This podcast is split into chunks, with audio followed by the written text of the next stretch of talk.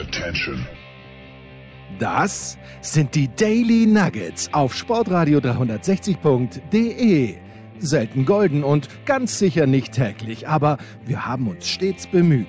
Also meistens.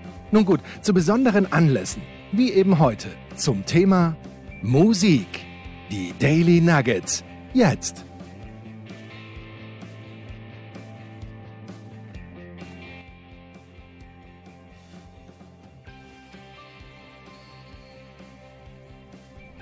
Herzlich willkommen bei Musikradio 360 an diesem Sonntagnachmittag. Es ist mal wieder an der Zeit für eine Zeitreise zurück in die Geschichte des Rock'n'Roll.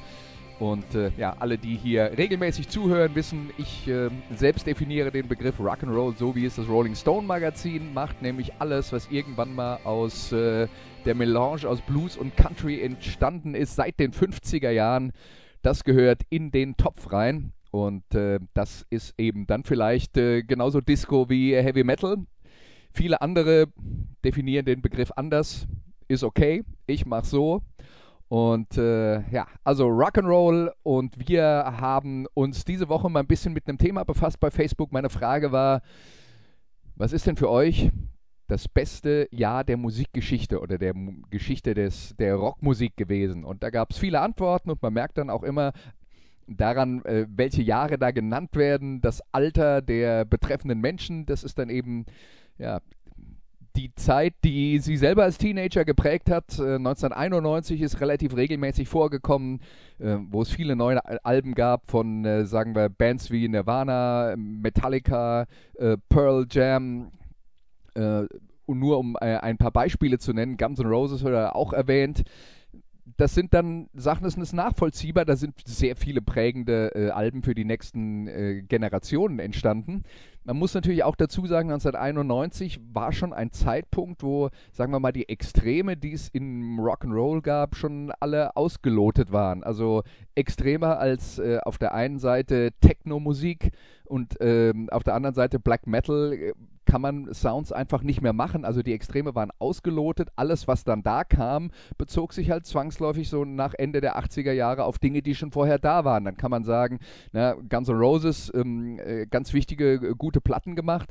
Auf der anderen Seite muss man natürlich klar sagen, äh, Aerosmith in den 70er Jahren waren die großen Vorbilder und äh, man könnte dann sagen, neu ist es nicht mehr, was Guns N' Roses produziert haben. Nirvana zu dieser Zeit ja, eine Band, die unglaublich viele junge Leute in die Richtung Punkrock ähm, äh, gebracht hat. Aber Punkrock gab es schon seit Ende der 70er oder man könnte sogar argumentieren, äh, vielleicht sogar eine Weile früher.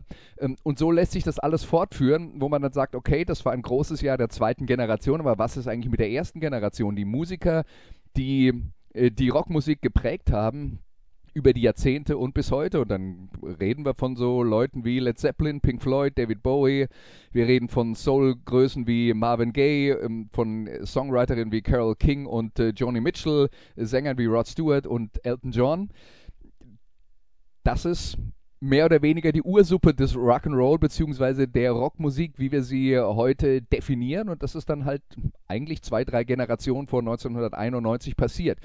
Und ähm, es gab vor ein paar Monaten im Mint-Magazin, ich weiß nicht, ob ihr damit vertraut seid, aber das ist ein äh, Magazin, das beschäftigt sich mit Vinylkultur. Also da geht es um neue Vinylschallplatten, da geht es auch um Plattenspieler, äh, Musikgeschichte, es geht um äh, den Wert von diversen LP-Pressungen und so weiter und so fort. Und die haben äh, im Mai-Heft äh, einen Artikel darüber, äh, dass 1971 das wichtigste Jahr in der Geschichte der Rockmusik war und das äh, bezieht sich jetzt tatsächlich äh, auf, ähm, auf ein Buch, das äh, der Autor David Hepworth geschrieben hat. Ähm, und der argumentiert halt, dass die ganzen Größen, die ich gerade eben aufgezählt habe, Anfang der 70er Jahre, die heute noch relevant sind äh, und teilweise, wenn sie das können, eben auch noch äh, touren und ganz große Hallen ausverkaufen, dass die da auf dem Höhepunkt ihrer Kreativität waren. Das Argument kann man führen, man kann sicher auch ein anderes Argument führen. Ähm, aber ich habe trotzdem gedacht, wir machen mal das äh, Spielchen hier, dass äh, ich das mal als Basis nehme, das Jahr 1971 und äh, wir uns mal mit ein paar Künstlern äh, befassen, die auch jetzt im Rahmen von Musikradio 360, was es ja seit äh, März des letzten Jahres ungefähr gibt, äh, noch nicht so häufig vorgekommen sind. Und äh, die Gelegenheit nutzen wir jetzt heute und äh, hören mal in ein paar Sachen rein, die im Jahr 1971 erschienen sind, die dann vieles vielleicht beeinflusst haben, was danach gekommen ist. Und jetzt habe ich viel geredet und jetzt würde ich sagen, hören wir erstmal ein bisschen Musik und zwar von einem äh, ganz großen, das nennen wir Soul Rock, Van Morrison. Hier ist Tupelo Honey.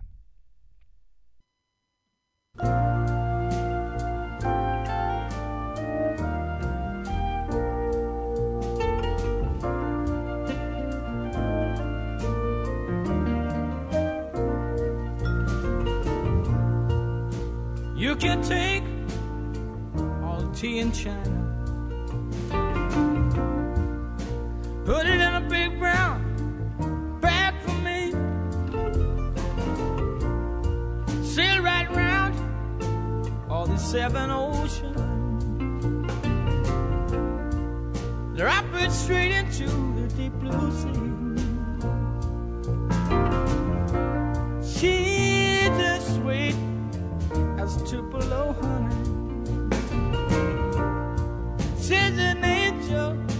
Of the first degree. She's as sweet, she's as sweet as Tupelo honey. Just like honey, baby, from the bee. You can't stop us on the road to freedom. You can't keep us, cause our eyes can see. With men in granite, knights in armor bent on chivalry.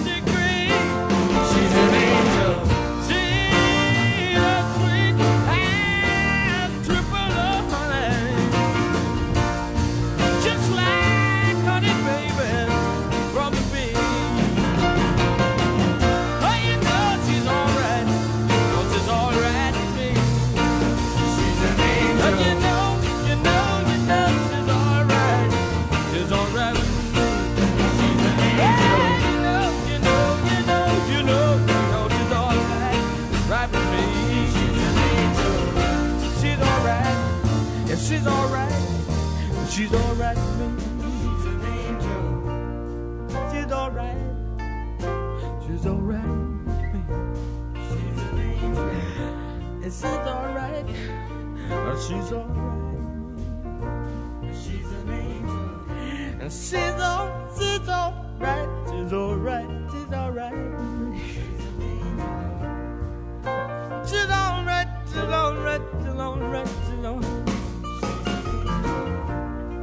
You can take all the tea and Chinese.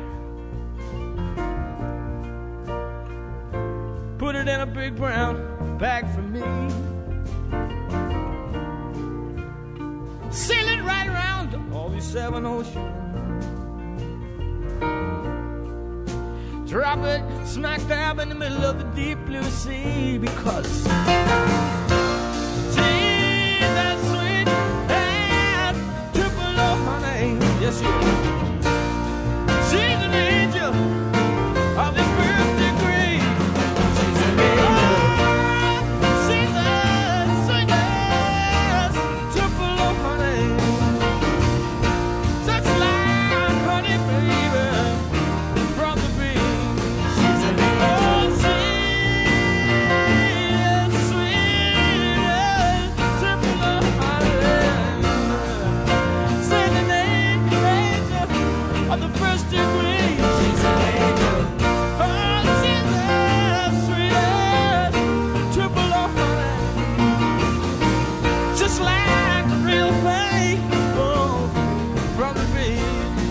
and all.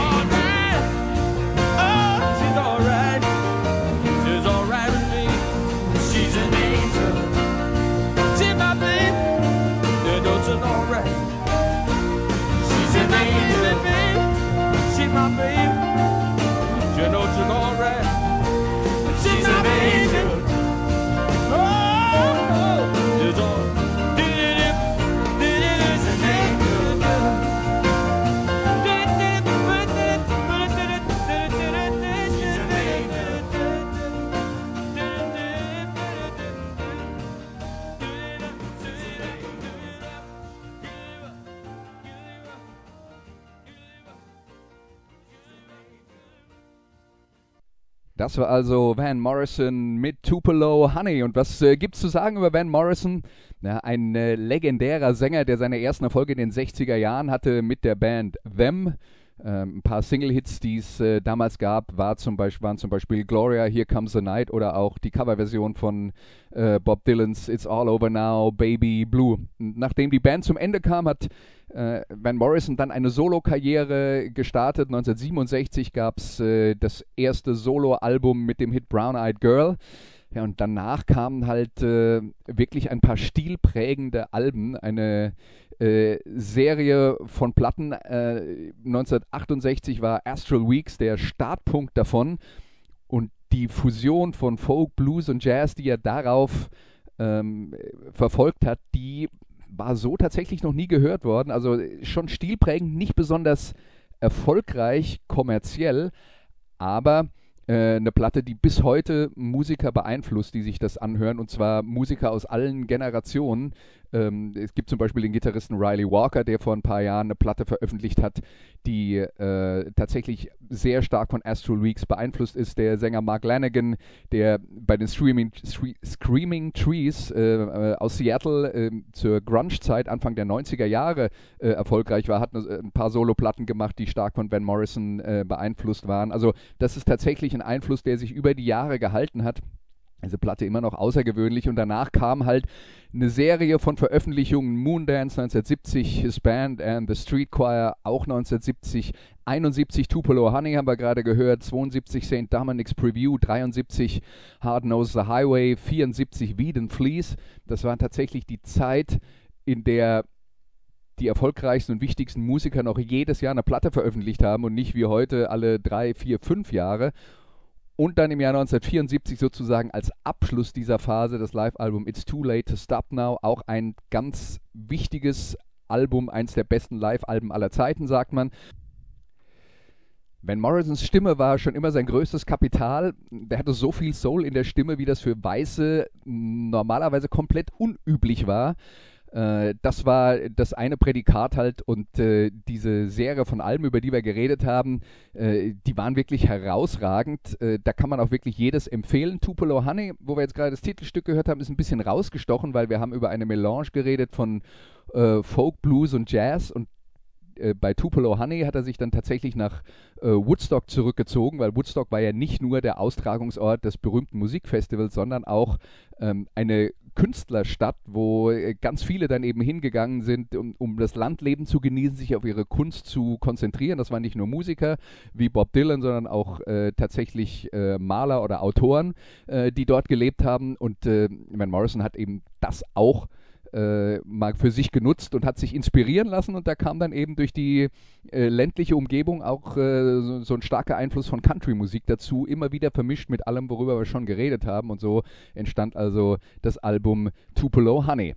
Das war Van Morrison und wir gehen jetzt zum nächsten Song und das ist äh, ja, einer der größten Hits aller Zeiten und zwar vom äh, Sänger Don McLean und das Stück heißt American Pie. A long, long time ago, I can still remember how that music used to make me smile. And I knew if I had my chance that I could make those people dance and maybe they'd be happy for a while. But February made me shiver with every paper I deliver. Bad news on the doorstep.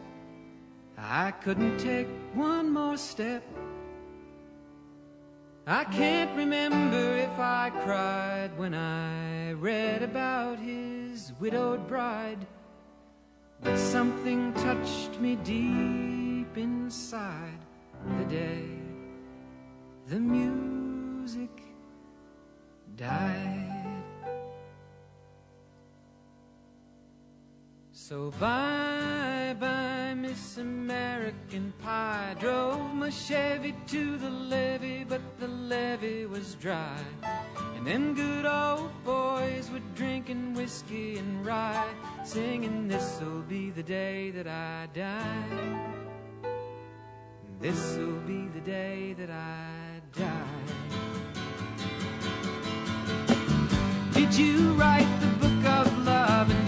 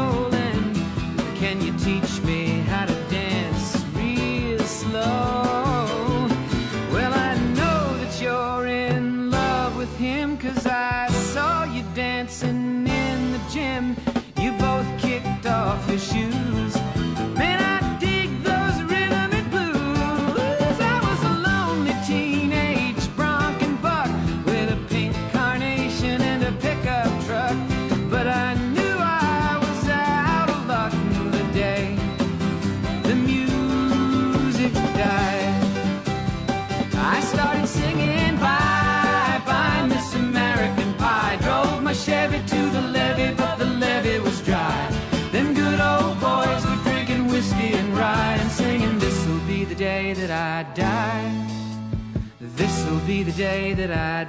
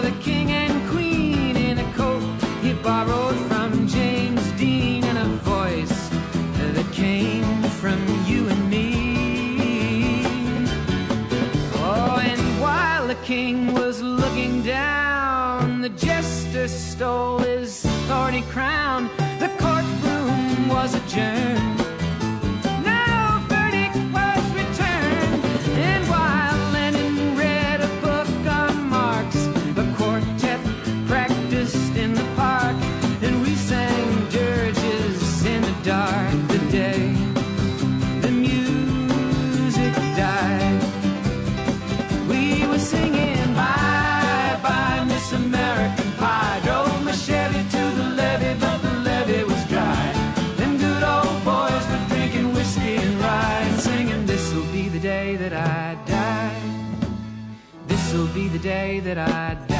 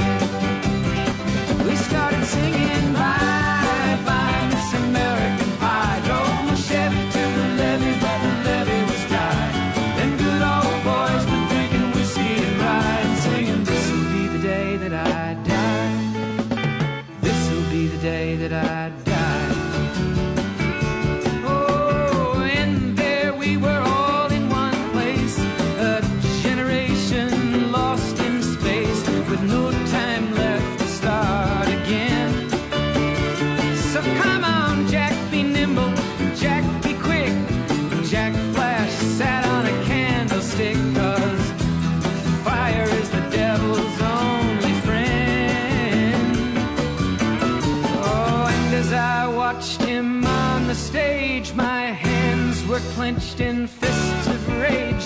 No angel born in hell could break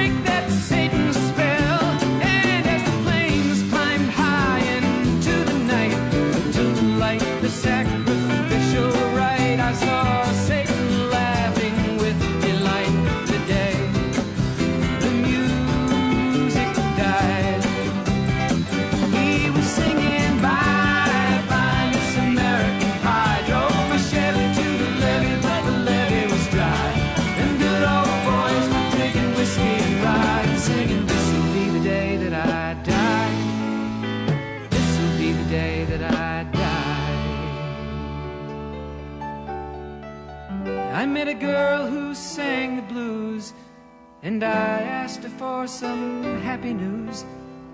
But she just smiled and turned away. I went down to the sacred store where I'd heard the music years before. But the man there said the music wouldn't play. And in the streets the children screamed, the lovers cried, and the poets dreamed. But not a word was spoken.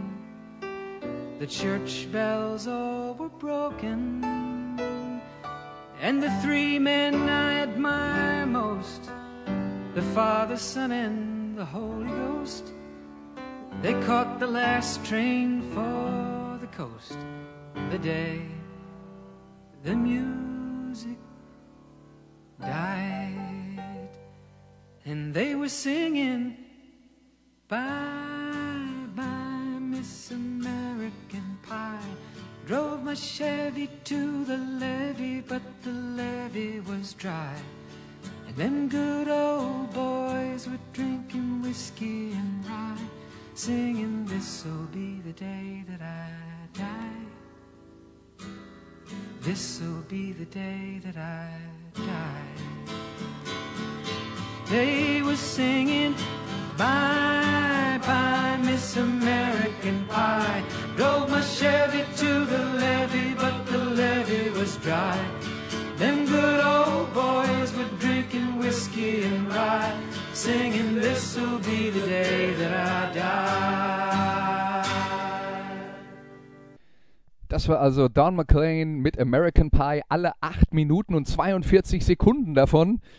Ein äh, Song, der 1971 veröffentlicht wurde, Anfang 1972 die Nummer 1 in den Billboard-Charts war, als längste Nummer 1 aller Zeiten. Und äh, das ist dann tatsächlich ähm, etwas, äh, wo niemand mithalten kann, war auf der ganzen Welt äh, extrem erfolgreich.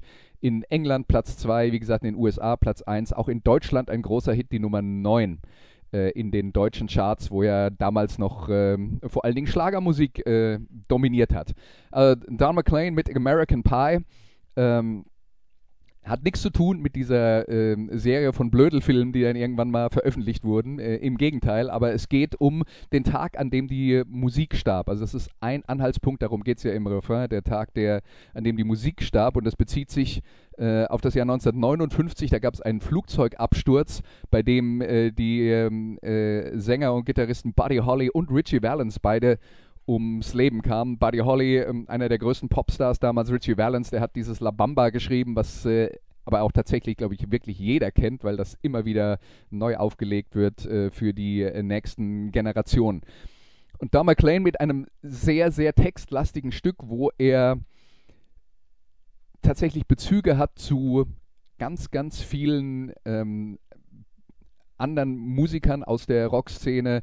Ähm, da geht es um den King of Rock and Roll, ähm, äh, Elvis Presley, da geht es um Pete Seeger und Joan Baez, die King of Queen der Folkmusik, Bob Dylan äh, wird, ähm, äh, wird erwähnt, es geht um die Rolling Stones, die Beatles, es geht um die Hells Angels und den Vorfall in Altamont, wo die bei einem Rolling Stones Konzert als Security waren und ähm, dort einen ähm, äh, jungen Schwarzen im Publikum erstochen haben. Also ein ganz, ganz großes Bild der äh, Gegenkultur, hat man das damals genannt in den USA, für die die Rockmusik eben stand. Und äh, Don McLean hat sich, beim, wenn er nach der Bedeutung des Songs American Pie äh, gefragt wurde, hat er sich darauf zurückgezogen, dass er sagt, der Song hat bedeutet, dass ich nie wieder in meinem Leben arbeiten musste, weil er so erfolgreich war, dass er äh, davon für immer die äh, Miete zahlen konnte. Aber äh, ansonsten hat er an, äh, an Spekulationen über den Inhalt äh, tatsächlich nicht teilgenommen. Ein paar Dinge kann man sich eben äh, tatsächlich äh, absolut erklären.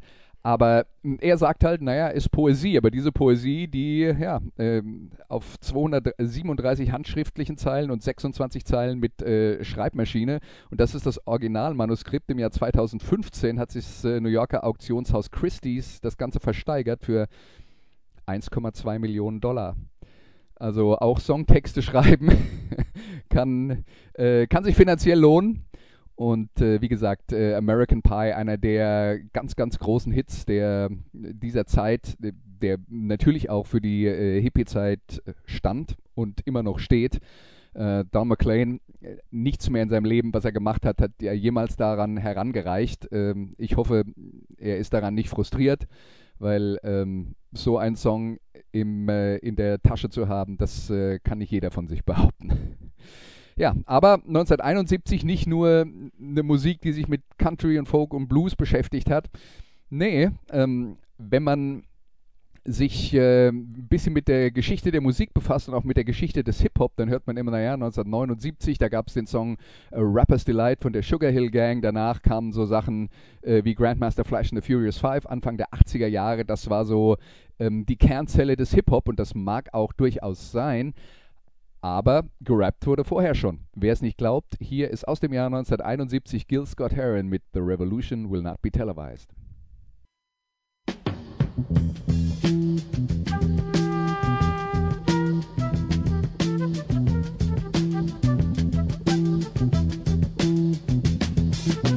You will not be able to stay home, brother.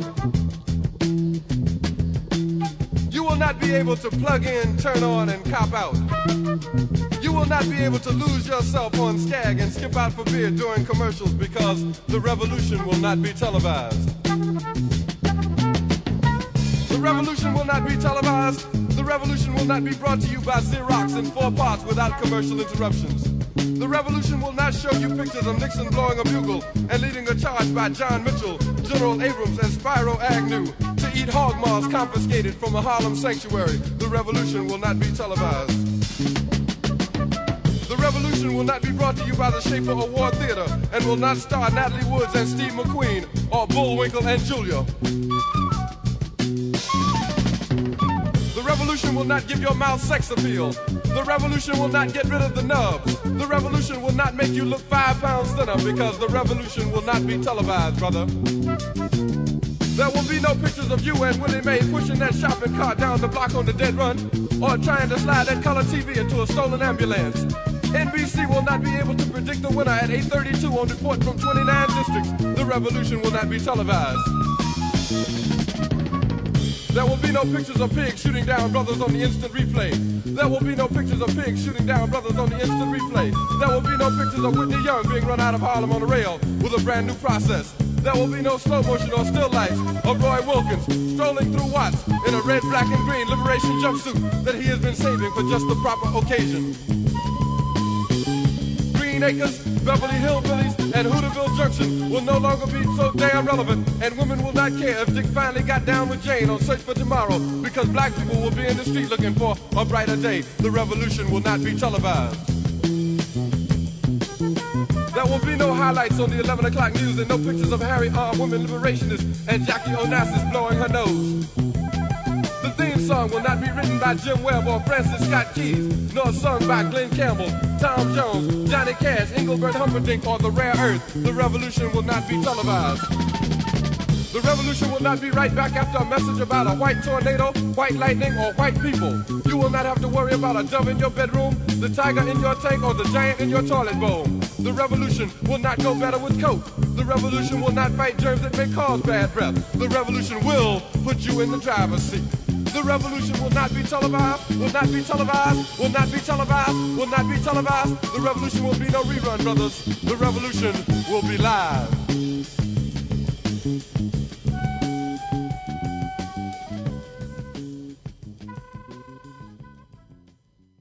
Das war Gil Scott Heron mit The Revolution Will Not Be Televised aus dem Jahr 1971 vom Album Pieces of a Man. Gil Scott Heron, ja, äh, einer, der äh, in New York seine ersten Platten veröffentlicht hat. Also dieses äh, Pieces of a Man, wovon wir gerade geredet haben, äh, schon ein Jahr vorher äh, veröffentlicht worden und Scott Heron mit einer interessanten Geschichte. Die Mama war Opernsängerin, der Vater jamaikanischer Fußballer bei Celtic Glasgow. Er selbst ist in den USA aufgewachsen und äh, ja, er hat Poesie mit Musik verbunden und weil er nicht so gut singen konnte, hat er eben diese Texte so vorgetragen, wie wir das äh, heute als äh, Rap kennen.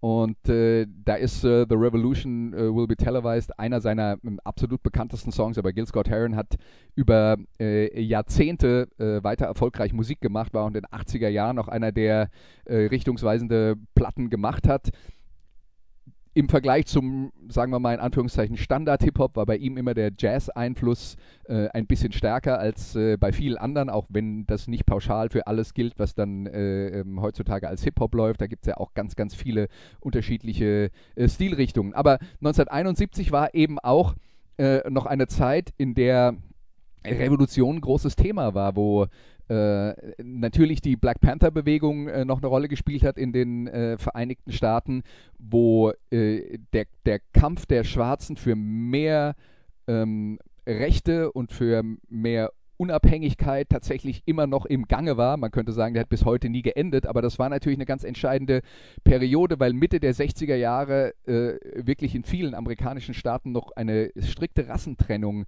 geherrscht hat, die es heute vielleicht durch die Hintertür noch gibt, aber äh, ähm, die, die damals dann äh, zumindest am Ende dieses Kampfes ähm, offiziell aufgehoben wurde gerichtlich.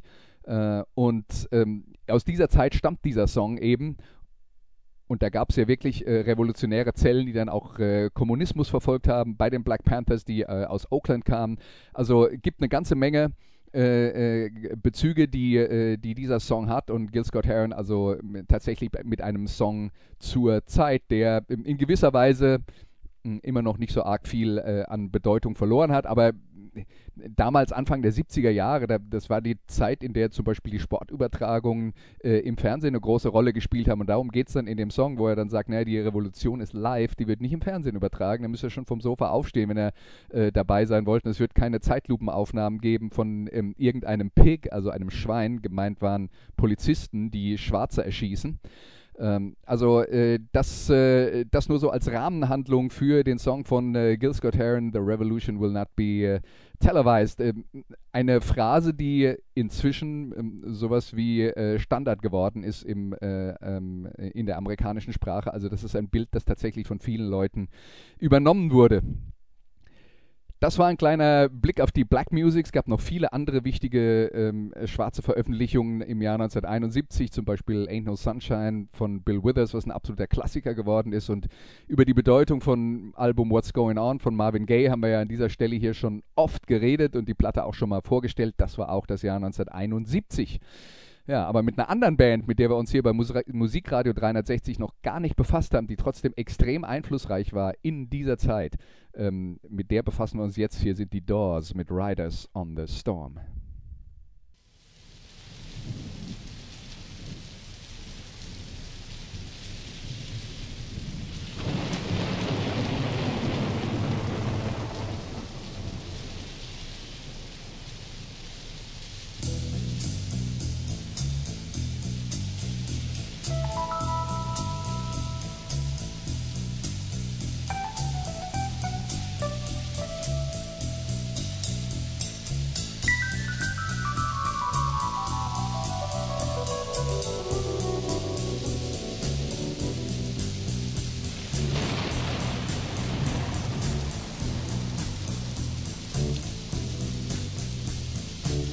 Riders on the storm. Riders on the storm. Into this house we're born. Into this world we're thrown. Like a dog without a bone, an actor out alone. Riders on the storm. There's a killer on the road. His brain is squirming like a toad. Take a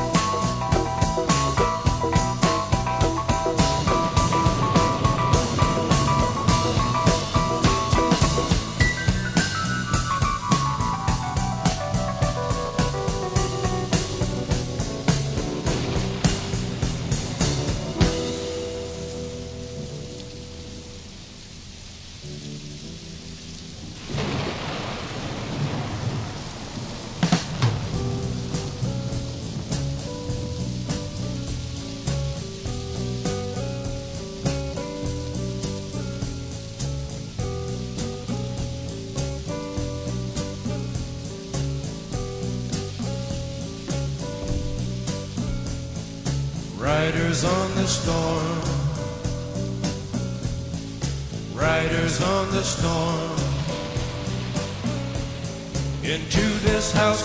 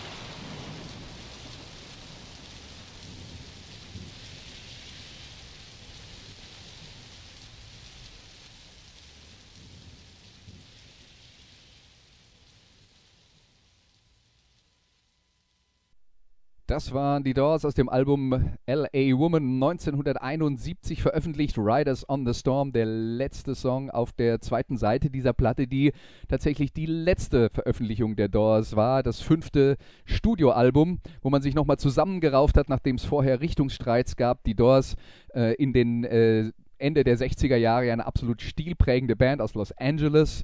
Ähm, ein Gegenmodell zum West Coast Sound, den man äh, mit anderen Bands, so wie, sagen wir mal, den Birds und in der Folge Crosby, Stills und äh, Nash zum Beispiel verbunden hat. Die Doors standen immer so ein bisschen für die dunklere Seite ähm, von Amerika und und damit war die Band sowas wie die Keimzelle für das, was man dann zehn Jahre später als New Wave gekannt hat. Äh, das äh, lässt sich sicher äh, am ehesten auf die Doors zurückverfolgen. Ähm, natürlich kam sie auch aus dieser Hippie-Welt und Jim Morrison war zum einen ein, po ein bewunderter Poet äh, und zum anderen auch äh, ein Sexsymbol äh, in, in seinen frühen Jahren. Aber er ist eben auch geprägt gewesen dann in der Folge von Alkoholmissbrauch, Drogenmissbrauch und so weiter und so fort. Äh, und Jim Morrison ist tatsächlich ähm, einen Monat nach Veröffentlichung der Single von Riders äh, on the Storm in Paris gestorben und gehört damit zu diesem Club der 27, äh, wenn euch das was sagt. Das sind äh, die legendären Musiker, die alle im äh, 27. äh, oder mit 27 Jahren verstorben sind. Dazu gehört auch äh, Jimi Hendrix, dazu gehört Janis Joplin, dazu gehört dann Kurt Cobain, dazu gehört eine Amy Winehouse. Also ähm, sozusagen die Symbole für äh, Alkohol- und Drogenmissbrauch, die leider wirklich große Künstler sehr, sehr früh äh, aus dem Leben haben scheiden lassen. Jim Morrison trotzdem ein Idol für Generationen. Das hat sich, glaube ich, in den letzten ähm, 10, 15 Jahren ein bisschen abgekühlt. Also die äh, neueren Generationen von äh, Fans von Rockmusik äh, haben mit den Doors, glaube ich, gar nicht mehr so viel am Hut. Aber man sollte nicht unterschätzen, wie ikonisch dieser Jim Morrison tatsächlich dann auch noch äh, in den 80er und 90er Jahren war und wie viele Bewunderer er da hatte. Und vielleicht äh, will man ja die Alben der Doors ähm, dann im Nachhinein nochmal äh, erkunden und entdecken, wenn man das bisher noch nicht getan hat. Also da gibt es auch einiges, äh, äh, einiges Interessante zu finden. Das waren die Doors mit Riders on the Storm. Und jetzt äh, befassen wir uns mal mit einer Band, die bei Musikradio 360 tatsächlich noch überhaupt nicht vorgekommen ist, was angesichts ähm, ihres Status in der Geschichte der Rockmusik quasi unfassbar ist. Aber bitteschön, hier sind die Rolling Stones mit Bitch.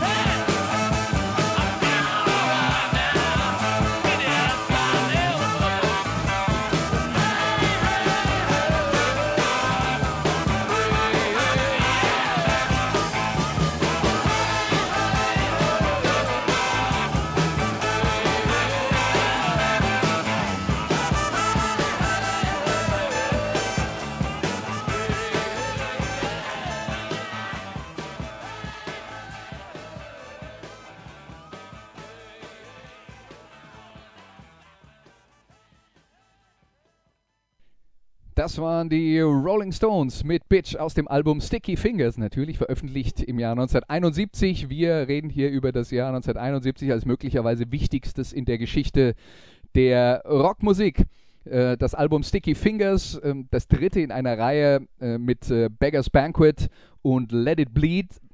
Da könnte man sagen, da wurde der klassische Sound der Rolling Stones äh, geprägt, nachdem sie Anfang der 60er Jahre mit ihren ersten Veröffentlichungen ja noch ganz viele Blues-Cover-Versionen gespielt haben und sich da äh, sehr an diesen Vorbildern äh, orientiert haben haben die Rolling Stones dann tatsächlich Ende der 60er Jahre ihren eigenen Stil geprägt, definiert und sie haben auch zu dieser Zeit etwas geprägt, was, glaube ich, immer wieder unterschätzt wird. Sie haben das definiert, was man heutzutage als Rockkonzert ähm, kennt.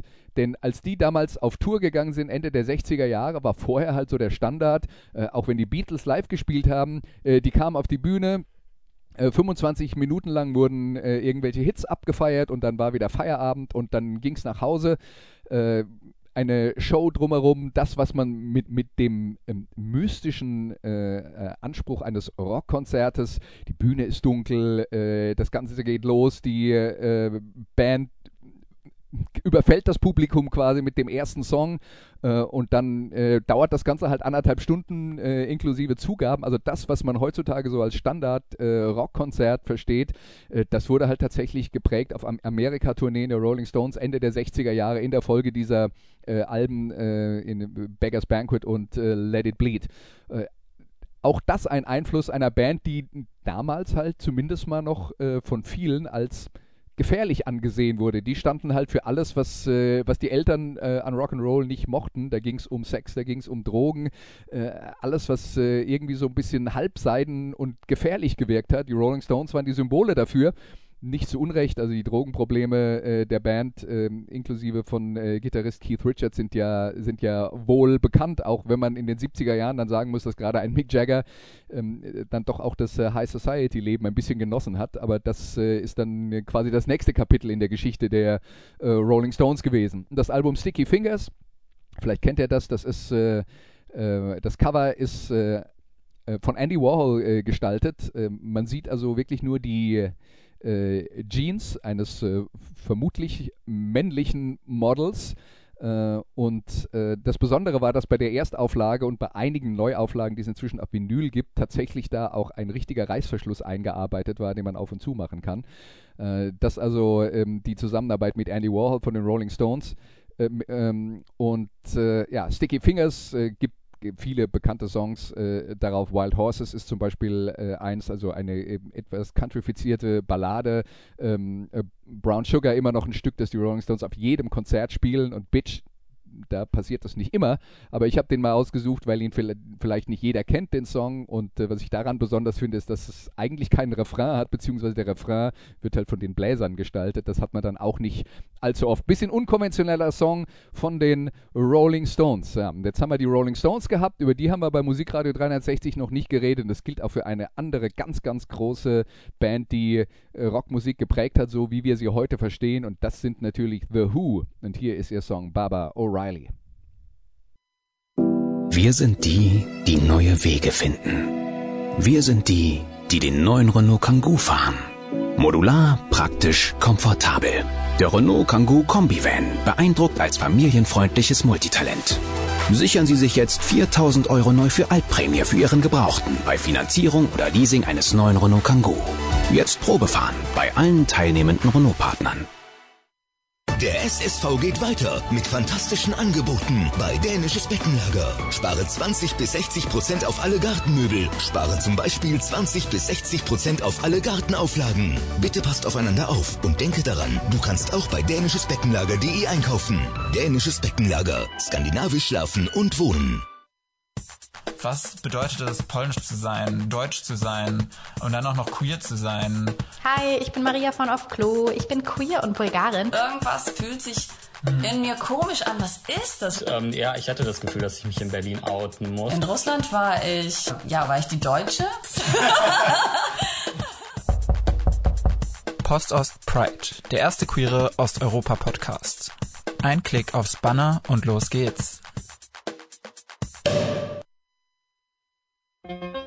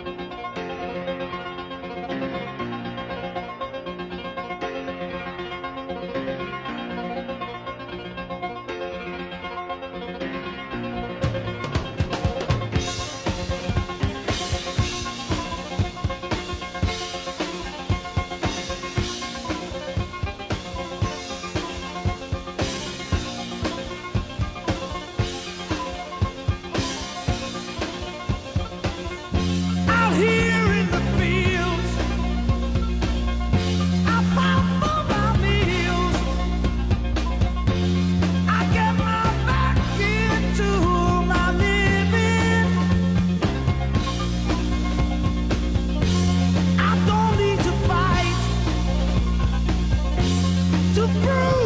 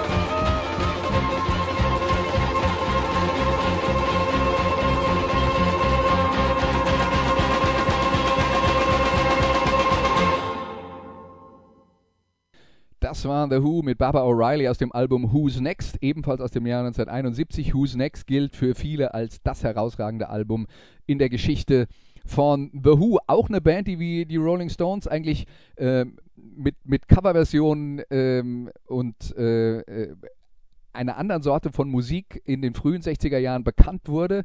Äh, diese Coverversionen waren häufig Soul-Coverversionen. Die Who waren so ein Aushängeschild der Mod-Szene. Das waren Soul-Fans, die äh, in äh, England sich immer wieder Schlägereien und Auseinandersetzungen mit den Rockern geliefert haben. Also die Mods waren die mit den Parkas und den, äh, und den äh, Motorrollern und die äh, Rocker waren die mit der Lederjacke und äh, den richtigen Motorrädern und äh, Brighton zum Beispiel, da gab es äh, Wochenende für Wochenende Prügeleien zwischen äh, beiden Sorten und die Who haben als Mordband angefangen und haben dann hinterher definiert, was eigentlich Rock ist. Ähm, vor allen Dingen das Album, das vor äh, Who's Next erschienen ist, nämlich die Rockoper Tommy. Das war so eine, so eine Art Durchbruch, extrem erfolgreich in den USA. Äh, auch da lange Tourneen und Roger Daltrey, der Sänger, der war, wurde sowas wie das Symbol des blond gelockten äh, Rocksängers, der, der Rockgott äh, vorne an der Bühne. Und Pete Townsend, der Gitarrist und Songschreiber, war das Mastermind äh, hinter allem. Der hat aber auch ganz schnell sehr, sehr ehrgeizige Projekte verfolgt. Äh, er wollte zum Beispiel eine weitere Rockoper anschließend an Tommy machen namens Lifehouse. Und das Konzept war so kompliziert, dass er es nicht geschafft hat, das seinen Mitmusikern zu erklären. Ähm, es wurden Songs aufgenommen für dieses Lifehouse-Projekt, aber es hat nie funktioniert, das Ganze so zusammenzusetzen, dass es gepasst hat. Und die Essenz dessen, was auf diesem, äh, in diesem Lifehouse-Projekt eigentlich äh, musikalisch stattfinden sollte, die hat man dann äh, auf die Platte Who's Next gepresst. Und wie gesagt, ist immer noch eine der herausragenden Platten ähm, aller Zeiten, kann man sagen. Wahrscheinlich die beste Who-Platte aller Zeiten. Einige der Songs, wie zum Beispiel Barbara O'Reilly, äh, den wir gerade gehört haben, sind ja dann tatsächlich auch äh, bis heute noch auf irgendwelchen Soundtracks gelandet. Äh, CSI ähm, hat äh, die Fernsehserie hat äh, Musik von The Who immer wieder äh, benutzt als Titelmelodien für ihre unterschiedlichen Folgen und da wurde nochmal ein ganz neues Publikum für diese Band gefunden. Also The Who auch eine prägende Band der Rockmusik, genauso wie die Rolling Stones und alle anderen Künstler, über die wir heute geredet haben, werden die natürlich auch eine Extrasendung hier bei Musikradio 360 äh, ähm, wert. Aber zumindest im Moment gibt es die noch nicht. Das hier war mal zum Reinschnuppern. Ihr könnt also, wenn ihr wollt, auf Erkundungsreise gehen. Äh, ich habe äh, in Bezug auf diesen äh, Artikel im äh, Mint-Magazin, über den ich ähm, ja, inspiriert wurde zu dieser Folge, habe ich äh, eine Playlist bei Spotify zusammengestellt, die nennt sich 2021 Doppelpunkt 1971. Die ist äh, auch öffentlich zugänglich, also wenn ihr hier Gefallen gefunden habt an dem, was im Jahr 1971 passiert ist musikalisch, wenn ihr sagt, das will ich noch ein bisschen vertiefen, ich will noch ein paar andere Leute hören, die, die zu dieser Zeit Musik äh, gemacht haben und äh, da reden wir zum Beispiel von den Beach Boys, dann reden wir von äh, Elton John, dann reden wir tatsächlich von Marvin Gaye, wir reden äh, von Bill Withers und so weiter und so fort, Deep Purple, all das ähm, auf dieser Playlist, wenn ihr da reinhören wollt, wie gesagt 2021 Doppelpunkt 1971. Äh, das gibt's bei Spotify, wenn ihr das Ganze vertiefen wollt. Wenn nicht, trotzdem danke fürs Zuhören. Nächste Woche gibt es eine neue Folge von Musikradio 360 hier an dieser Stelle. Bis dahin wünsche ich euch eine schöne Woche und macht's gut. Das waren die Daily Nuggets auf sportradio 360.de. Ihr wollt uns unterstützen? Prächtige Idee! Einfach eine Mail an steilpass@sportradio360.de schicken und ihr bekommt alle Infos. Und versäumt nicht die Big Show. Jeden Donnerstag neu.